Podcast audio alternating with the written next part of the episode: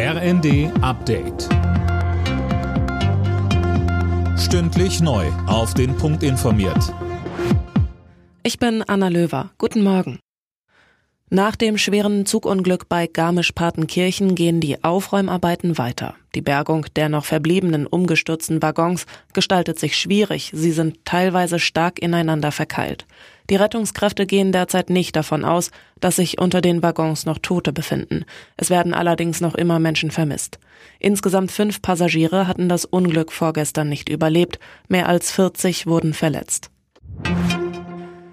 Die ukrainische Hauptstadt Kiew ist von mehreren Explosionen erschüttert worden. Das hat Kiews Bürgermeister Vitali Klitschko im Messenger-Dienst Telegram mitgeteilt. Die Rettungsdienste seien dabei zu löschen.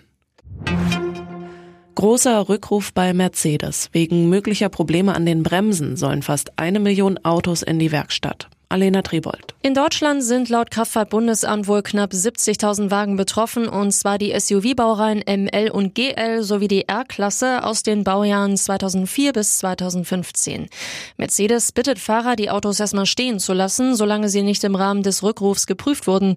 Das Problem, eine mögliche Korrosion am Bremskraftverstärker. Im schlimmsten Fall kann die Bremse ausfallen, heißt das. Die Feierlichkeiten zum Thronjubiläum der Queen enden heute überall in Großbritannien mit tausenden Picknicks. Millionen Gäste werden zu über 70.000 Festessen unter freiem Himmel erwartet. Höhepunkt des Tages ist dann ein großer Festumzug in London. Zum Auftakt der Nations League hat die deutsche Fußballnationalmannschaft 1 zu 1 gegen Italien gespielt.